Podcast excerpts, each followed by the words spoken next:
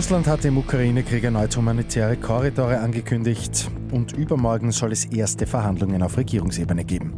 Immer 10 Minuten früher informiert. 88.6 Die Nachrichten. Im Studio Christian Fritz. Russland hat heute erneut die Einrichtung mehrerer humanitärer Korridore in der Ukraine in Aussicht gestellt. In mehreren Städten, darunter Kiew, Kharkiv und Mariupol, sollen am Vormittag lokale Waffen gelten. Ob Kiew zustimmen wird, ist aber noch unklar. Ukraines Präsident Zelensky hat am Abend nämlich Russland für die bisherigen gescheiterten Evakuierungen verantwortlich gemacht. Der ukrainische Außenminister Kuleba hat am Abend die Absicht eines baldigen Gesprächs mit seinem russischen Amtskollegen Lavrov bestätigt. Derzeit sei übermorgen Donnerstag geplant. Es wäre das erste Treffen auf Regierungsebene seit dem Einmarsch Russlands in die Ukraine. Das Treffen soll im türkischen Antalya stattfinden. Und heute wird der Vorarlberger Johannes Rauch als neuer Sozial- und Gesundheitsminister angelobt.